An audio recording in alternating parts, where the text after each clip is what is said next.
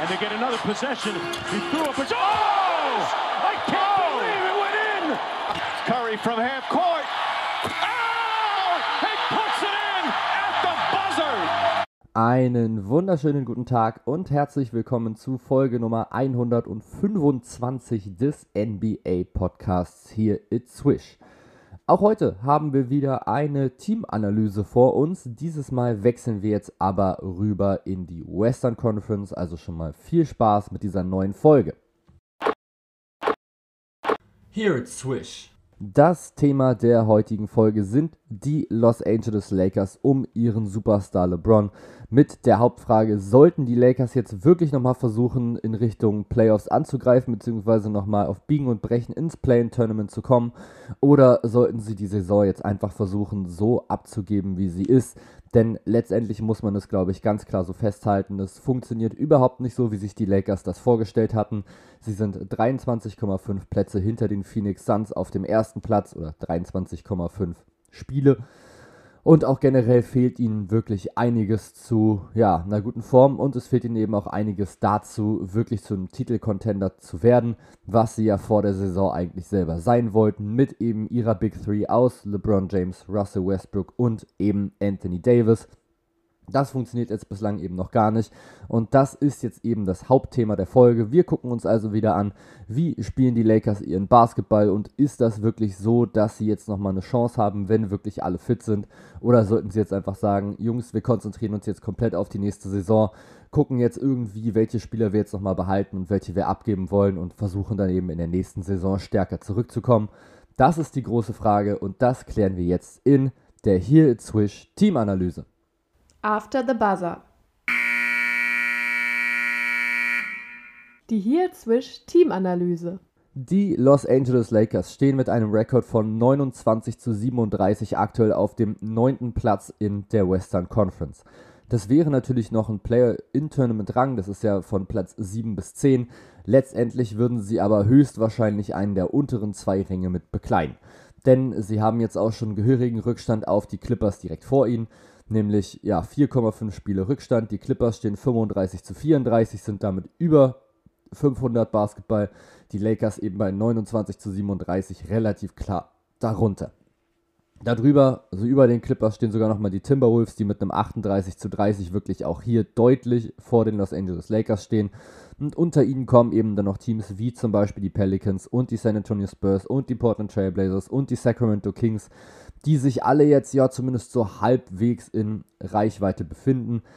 Vor allem eben auch, wenn man sich die letzten Spiele mit anguckt. Denn da sieht es eben bei den Lakers überhaupt nicht gut aus. Aus den letzten zehn Spielen konnten nur drei gewonnen werden. Die Pelicans, die Spurs und die Portland Trailblazers haben jeweils vier gewonnen. Gut, die Sacramento Kings jetzt haben eben die letzten drei Spiele alle verloren und haben auch nur zwei gewinnen können. Auch die Portland Trailblazers haben jetzt die letzten sechs Spiele alle verloren. Auch die Pelicans direkt unter den Lakers haben die letzten vier verloren. Aber so insgesamt muss man trotzdem einfach sagen, der, also der Druck, der von unten kommt, ist jetzt trotzdem nicht so wirklich brachial, weil einfach kein Team so richtig in der Lage zu sein scheint, sich wirklich konstant irgendwie durchzusetzen und konstant Siege zu holen. Bei den Los Angeles Lakers ist es aber eben genau dasselbe. Und jetzt nochmal zu kurzen Erinnerungen, bei einem Play-in-Tournament wäre das jetzt so, dass aktuell der siebte gegen den achten spielen würde und der neunte gegen den zehnten. Das heißt also, die Timberwolves spielen gegen die Clippers, das wäre ein Duell 7 gegen 8. Der Gewinner dieses dieses Duells würde sich dann quasi auf Platz 7 qualifizieren in der Western Conference. Das heißt also, man würde dann gegen den zweiten in der Western Conference in der ersten Runde der Playoffs spielen. Der Verlierer würde dann eben gegen den Sieger aus Los Angeles Clippers gegen aktuell New Orleans Pelicans spielen. Und die würden dann quasi zusammen den ja, Rang Nummer 8 ausfechten. Das heißt also, wenn wir jetzt einfach mal davon ausgehen, dass die Standings jetzt gerade einfach genauso in Stein gemeißelt sind und dass dann genau dieses, diese Duelle dann quasi zu, zustande kommen würden und sich auch immer das bessere Team durchsetzt, hätten wir die Minnesota Timberwolves auf Rang 7 und dann hätten wir eben die Clippers gegen die Lakers auf Rang 8 und 9, die dann quasi sich um den achten Platz zoffen würden. Das heißt also, der Sieger würde höchstwahrscheinlich auf das beste Team der Western Conference treffen, beziehungsweise auf das beste Team der NBA. Und das sind eben die Phoenix Suns, die, wenn sie wirklich komplett fit sind, einfach ein Team sind, was absolut krass ist, was unfassbar stark ist und was es auch einfach schafft, unglaublich konstant zu sein. Sie haben jetzt gerade auch ohne Chris Paul es wirklich ganz gut hinbekommen, das muss man, glaube ich, ganz klar so sagen. Der Floor-Leader fehlt zwar, der eben offensiv richtig stark ist und der auch defensiv immer noch ein richtig guter Mann ist. Trotzdem haben sie jetzt aus den letzten zehn Spielen sechs gewonnen. Das liegt dann eben unter anderem darin, dass Spieler wie Cameron Johnson zum Beispiel in die Bresche springen. Und tatsächlich ist ja in den letzten zehn Spielen auch nochmal Devin Booker ein paar Mal ausgefallen mit einem Health and Safety Protokoll, also ich glaube vier Spiele. Und selbst da konnten sie eben noch ein paar Spiele von gewinnen und das finde ich wirklich unglaublich beeindruckend. Bei den Phoenix Suns ist einfach diese Next Man Up Mentalität komplett da. Die Teamchemie ist da und sie haben einfach eine unfassbare Tiefe, haben unfassbar viele Spieler, die einfach noch einen guten Impact nochmal mitmachen können. Und das heißt, das wäre dann höchstwahrscheinlich das Erstrunden-Matchup für die Los Angeles Lakers. Also quasi die Phoenix Suns, die aktuell das beste Team der NBA sind und die auch letztes Jahr schon in, die, schon in den NBA Finals standen und da dann eben gescheitert sind. Trotzdem, so wirklich rosige Aussichten für die Lakers sind das jetzt nicht. Und es wird nicht gerade besser, wenn man sich den aktuellen Lakers-Kader mit anguckt. Denn natürlich hat man mit LeBron James einen Spieler, der eine unfassbar starke Saison spielt, der 30 Punkte fast auflegt, also 29,7. Dazu dann noch 8 Rebounds und 6 Assists, dazu 1,5 Steals und ein Block.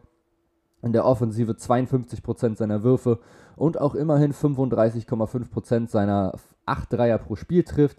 Er spielt einfach eine unfassbar gute Saison und trotzdem stehen die Lakers eben nicht so gut mit da. Es liegt eben auch daran, dass zum Beispiel Anthony Davis jetzt schon unfassbar viele Spiele verpasst hat.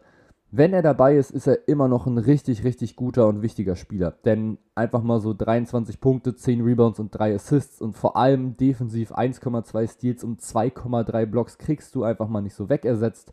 Offensiv auch noch 54% aus dem Feld, was wirklich sehr, sehr ordentlich ist.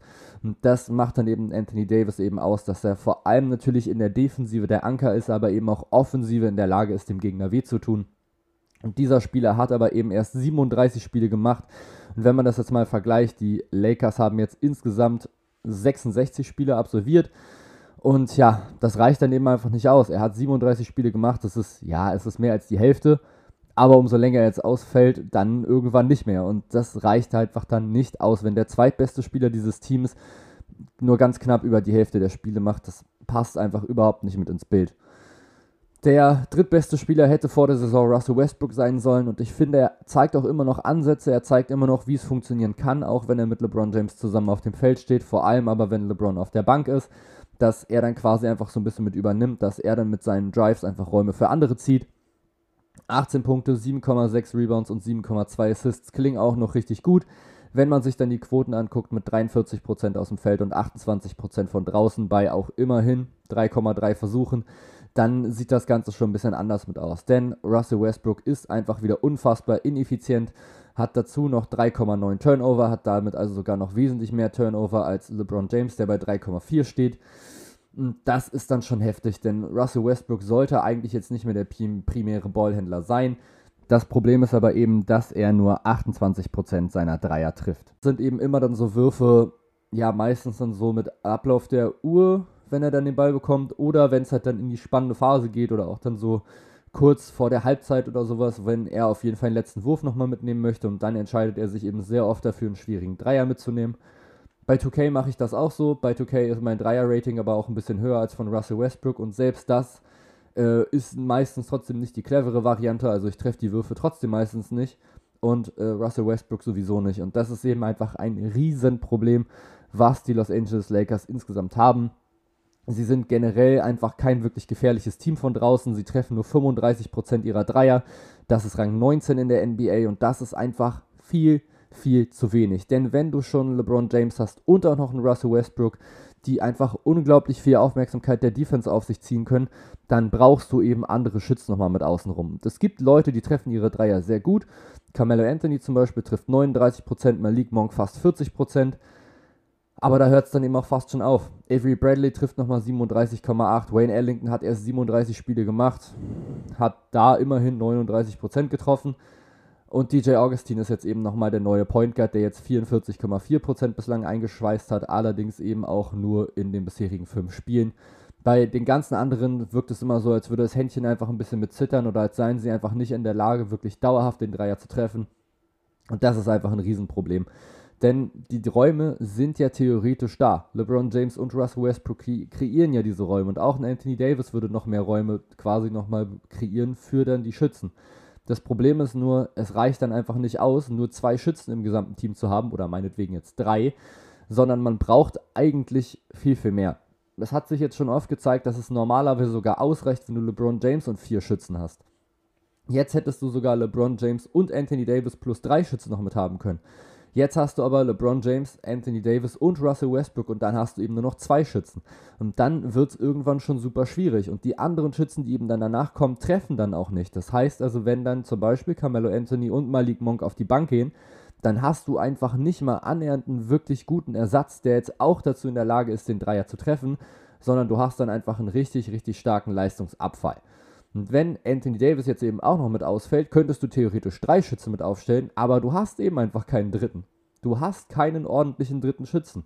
Meistens spielt LeBron James dann eben auf der 4, dann hast du noch einen anderen Center nochmal neben ihm. Das ist jetzt ab und zu mal mit vorgekommen. Das war ab und zu mal Dwight Howard, es war zwischendurch mal der Andre Jordan, der jetzt gar nicht mehr da ist. Und ja, das weiß ich nicht, hat es halt auch nicht so wirklich gut funktioniert, denn dadurch hast du natürlich Anthony Davis, der zumindest aus der Mitteldistanz gefährlich ist, ausgetauscht gegen einen ja, Center, der überhaupt keinen Wurf hat. Also sowohl Dwight Howard als eben auch der Andre Jordan können nicht mal aus der Mitteldistanz einigermaßen aktiv sein, sondern die sind eben wirklich komplett nur unterm Korb da. Und das ist einfach ein Riesenthema. Das heißt also, LeBron James hat jetzt auch teilweise schon auf der Center-Position mitgespielt. Und dann startet eben zum Beispiel, ja, Taylor Horton Tucker ist ab und zu mal gestartet, ein Avery Bradley ist ab und zu mal gestartet. Und der hat auch immerhin 38% seiner Dreier getroffen. Das ist ganz in Ordnung, aber es wäre eben nochmal ein anderes Spiel, wenn man sich dann eben nicht auf einen Avery Bradley verlassen müsste, sondern eben vielleicht nochmal einen Typen hätte, der 42% von draußen trifft oder 43% von draußen trifft. Aber den haben die Lakers einfach gerade nicht im Kader. Und das ist einfach ein riesen, riesen Problem. Denn die beste Quote hat tatsächlich, wenn man jetzt mal Dwight Howard jetzt zum Beispiel rausrechnet, der eben bislang zwei von drei getroffen hat in dieser Saison, in etwa, dann ist schon der Beste der DJ Augustin, der jetzt wie gesagt bislang erst fünf Spiele gemacht hat, da eben 44% seiner Dreier getroffen hat. Und dann geht es eben schon runter auf Malik Monk, der eben 39,9% trifft. Das ist eine gute Quote, versteht mich jetzt gerade nicht falsch. Aber es ist eben zu wenig, wenn dann eben LeBron James einfach einer deiner wichtigsten Shooter ist, der 35,5% von draußen trifft.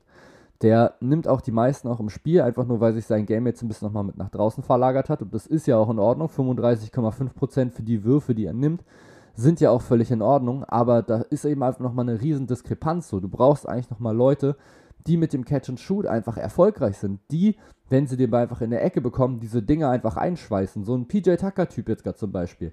Der hat in der Offensive keine anderen Aufgaben als steh in der Ecke, wenn du den Ball bekommst und du bist einigermaßen frei, geh hoch, hau den rein, wenn nicht, passt den Ball weiter. Und PJ Tucker ist einfach einer der effektivsten Werfer aktuell in der gesamten Liga weil er einfach in der Lage dazu ist, diesen Dreier einzuschmeißen. Diesen Dreier aus der Ecke, den hat er einfach mal perfektioniert und den trifft er auch verdammt gut. Natürlich ist er dazu defensiv noch aktiv, aber nicht mal das bräuchten jetzt ja die Lakers jetzt gerade so unbedingt, sondern sie bräuchten jetzt erstmal einen Typen, der einfach offensiv was einschweißt. Zum Beispiel Duncan Robinson wäre auch nochmal so ein Faktor. Der ist einfach in der Lage, ich habe das jetzt erst gesehen gegen, äh, ich weiß nicht mehr, gegen wen die Heat gespielt haben, äh, gegen die Suns, glaube ich, müsste es gewesen sein, wo er auch irgendwie direkt am Anfang, ich glaube, drei oder vier Dreier direkt reingeschmissen hat. Nach den ersten fünf oder sechs Minuten dachte ich mir so, oha, jetzt legt er richtig los. Es, er hat sich dann irgendwann nochmal mit beruhigt, so ist dann irgendwann ein bisschen runtergekommen. Aber genau sowas fehlt den Lakers einfach. So ein Typ, der einfach direkt von Anfang an komplett heiß laufen kann. Der einzige, der dann noch rankommt, ist Malik Monk. Der hat einige Spiele jetzt gerade schon mit dabei gehabt, wo er wirklich, wirklich gut performt hat und wo er mir auch wirklich gut gefallen hat. Aber er kann es halt auch einfach nicht jede Nacht komplett mit so bringen.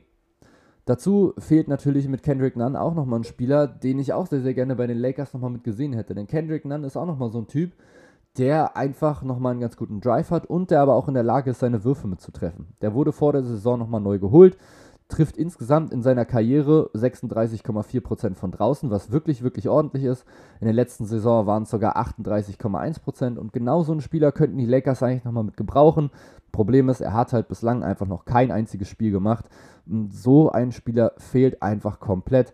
Man ist sich jetzt auch immer noch nicht so ganz sicher, ob er jetzt irgendwann mal wiederkommt. Hier steht es jetzt auch, there is no timetable for his return. Das heißt also, wir haben keine blasse Peilung, wann Kendrick Nunn wieder zurückkommt, ob Kendrick Nunn zurückkommt. Und dann sind wir mal ganz ehrlich, so warum sollten die Lakers ihn dann noch halten? Er spielt ja, er hat ja bislang noch kein Spiel gemacht, man konnte ja noch überhaupt nicht sehen, was er so drauf hat. Und das ist einfach extrem bitter.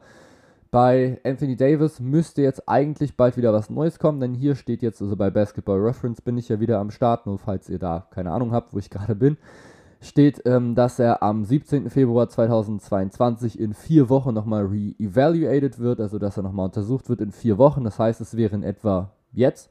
Und dann wird eben nochmal geschaut, wie weit er jetzt gerade schon ist, ob er jetzt eben bald wieder zurückkommen kann, etc. Die Los Angeles Lakers haben einfach insgesamt sehr, sehr große offensive Probleme. Das habe ich, glaube ich, gerade schon ja einfach über die Spieler ganz gut erklären können. Man sieht es aber auch, wenn man sich einfach das Offensivrating anguckt. Das ist nämlich auf Platz 24 der gesamten Liga bei 109,2. Also auf 100 Possessions scoren die Lakers 109 Punkte, kassieren in der Defense aber eben 111,2. Also das heißt genau zwei mehr, als sie eben offensiv scoren. Das Defensivrating ist auf Platz 17, das heißt also zumindest unteres Mittelfeld. Die Offensive ist aber eben einfach auf Platz 24 natürlich absolut unterste Schublade. Und damit reicht es dann eben einfach nicht aus. Ich glaube, das muss man ganz klar so festhalten. Man versucht eine relativ hohe Pace zu spielen, was natürlich auch mit Russell Westbrook mit zusammenhängt. Denn da können die Lakers natürlich sehr, sehr effizient sein. Klar, wenn sie den Rebound holen und dann schnell nach vorne rennen, dann hast du eben mit Russell Westbrook einen Typen, der dann einfach super effizient ist, der dann auch die richtigen Entscheidungen trifft, ausnahmsweise mal. Und dann hast du eben nochmal mit Kendrick Nunn natürlich nicht, sondern mit Malik Monk auch nochmal einen Typen, der entweder sich dann eben auch mit in Richtung Korb mit orientiert, weil er einfach unfassbar athletisch ist, oder sich dann einfach in der Ecke freistellt für den Dreier und dann sind sie einfach in der Lage, dann daraus Punkte zu machen. Das Problem ist einfach nur, dass sie in der Set-Offense einfach nicht da sind. Also wenn man sich das mal so ein bisschen mit anguckt, ich finde, wenn LeBron James auf dem Feld ist, dann geht's, weil LeBron James einfach immer noch dazu da ist, die ganze Offensive einigermaßen in Schwung zu halten, eben einfach dadurch, dass er so unfassbar gut spielt in dieser Saison. Das große Problem, finde ich, kommt aber erst, wenn LeBron James auf die Bank geht. Denn dann habe ich wirklich so das Gefühl, dass die Lakers einfach kein richtiges Konzept haben. Man sieht, ja, ab und zu mal so ein kleines bisschen Ball-Movement, aber es ist irgendwie alles so ein bisschen uninspiriert. Also das ist so, gerade wenn man so diesen Eye-Test jetzt eben zu Rate zieht, also sich eben die Spiele wirklich mit anguckt, dann sieht man so richtig Ahnung, haben die Spieler jetzt gerade nicht, was sie machen sollen. Und das ist natürlich für so eine Offensive ja einfach ein Armutszeugnis.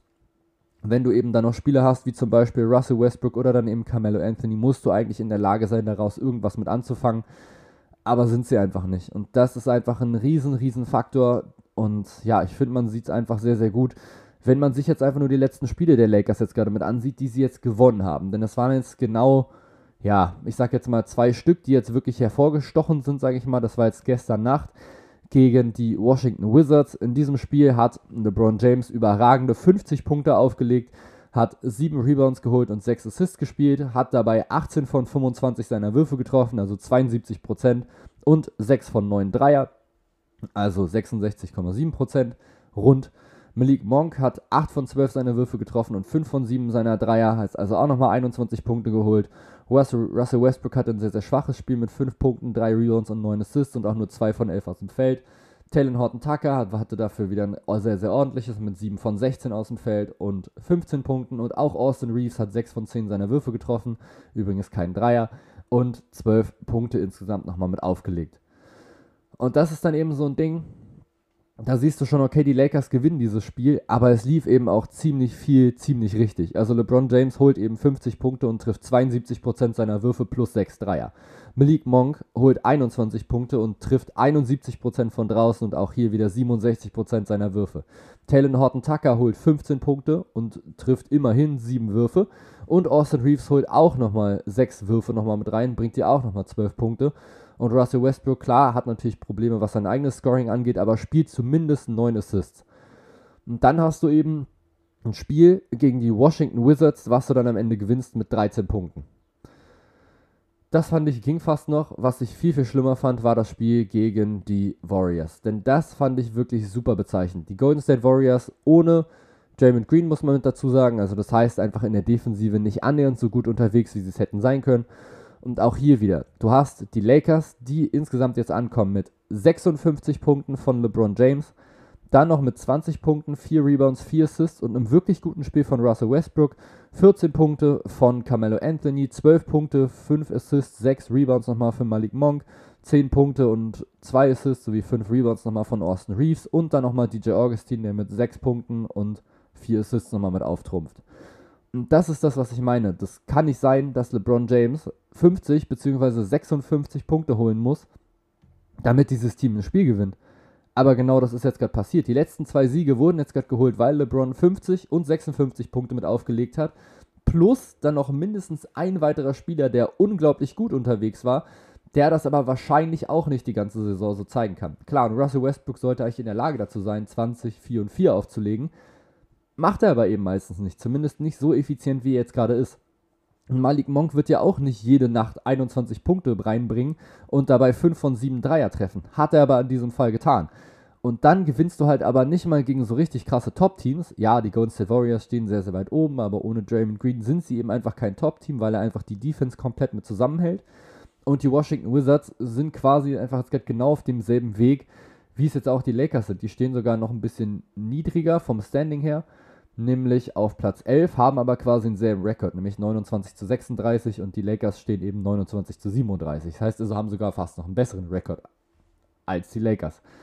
Und dann gewinnst du halt so diese Spiele relativ knapp, weil LeBron James einfach eine absolut kranke Nacht hat. Das Problem ist aber einfach die Spiele, die du jetzt erst verloren hast. Du hast verloren gegen die Houston Rockets. Das darf überhaupt nicht passieren. Du darfst nicht gegen die Houston Rockets verlieren. Nicht mal die Houston Rockets wollen eigentlich Spiele gewinnen, also die Franchise zumindest nicht. Da sind so viele junge und unerfahrene Spieler mit dabei, dass du dieses Team schlagen musst.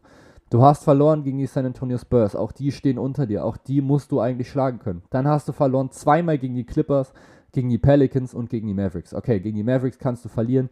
Gegen die Clippers ohne Paul George und Kawhi Leonard haben sie jetzt, glaube ich, die letzten, oder gegen die Clippers, glaube ich, generell die letzten sechs Spiele irgendwie alle verloren. Und das darf eben nicht sein. Du darfst nicht gegen die Clippers verlieren, wenn die einfach ihre zwei Superstars nicht haben. Und das ist jetzt eben in den letzten ja, 15 Spielen einfach schon dreimal der Fall gewesen. Und das funktioniert einfach nicht. Das ist das Team, was genau über dir steht. Du könntest einen großen Schritt machen, wenn du sie schlägst.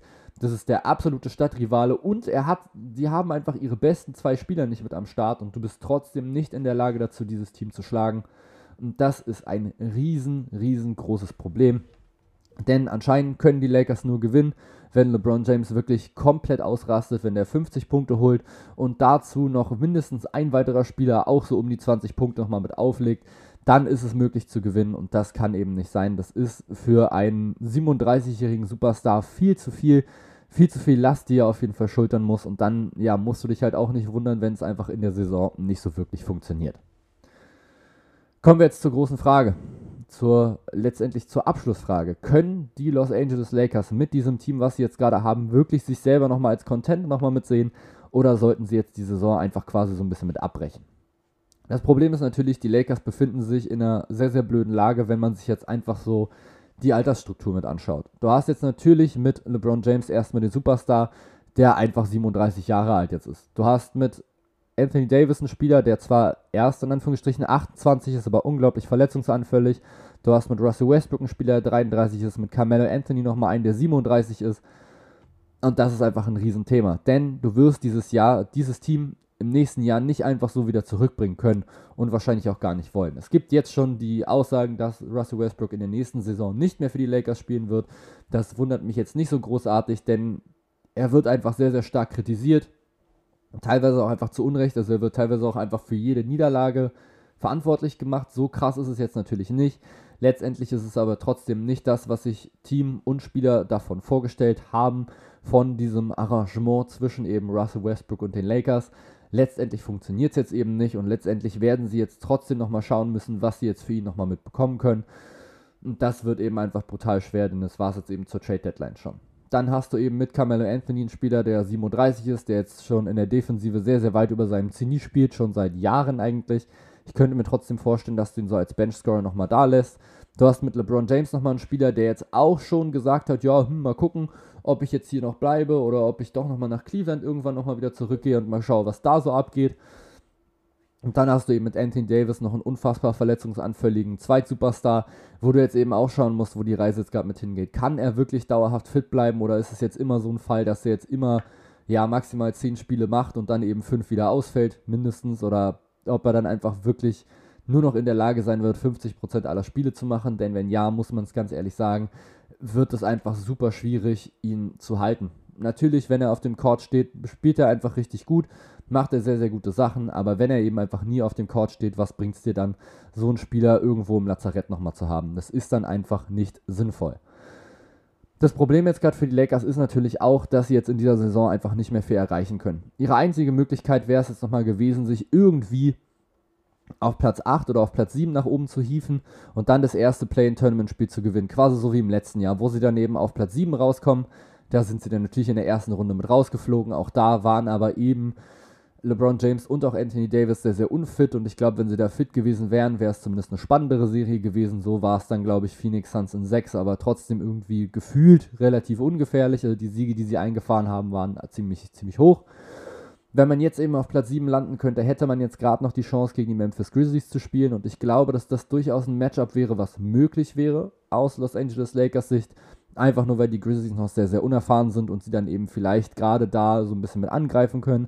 Wenn LeBron James dann eben komplett fit ist und wenn sie es dann eben schaffen, Ja Morant aus dem Spiel mit rauszunehmen, dann ist es auf jeden Fall möglich, dieses Team zu schlagen. Das haben die Boston Celtics jetzt erst wunderbar geschafft. Das Problem ist einfach nur, dass die Boston Celtics eben wesentlich besser verteidigen als die Los Angeles Lakers. Wenn Anthony Davis aber fit ist, hätten sie zumindest nochmal so einen Anker. Und so, das nächste große Problem ist auch einfach jetzt nochmal, was willst du jetzt anderes machen? Du kannst jetzt auch nicht sagen, okay, wir verlieren jetzt einfach absichtlich, denn sind wir mal ganz ehrlich, die Teams, die unter den Lakers stehen, machen jetzt auch nicht so den Megadruck und dann rutschst du dann halt raus aus den Playoffs, Playoff-Rängen, dann kriegst du vielleicht nochmal einen besseren Draft-Pick aber das bringt den Lakers eigentlich relativ wenig, außer dass sie nochmal ein Trade-Asset nochmal mitbekommen. Denn wenn LeBron James jetzt wirklich da bleiben möchte, dann musst du ihn einfach jetzt davon überzeugen, dass du nächstes Jahr einen guten Kader mit aufbauen kannst. Und ob du da jetzt den achten Pick hast oder den zwölften, macht dann, glaube ich, für LeBron James nicht mehr so den riesen Unterschied. Und ich glaube, da muss man dann halt eben dann drauf schauen, dass man dann eben sagt, okay,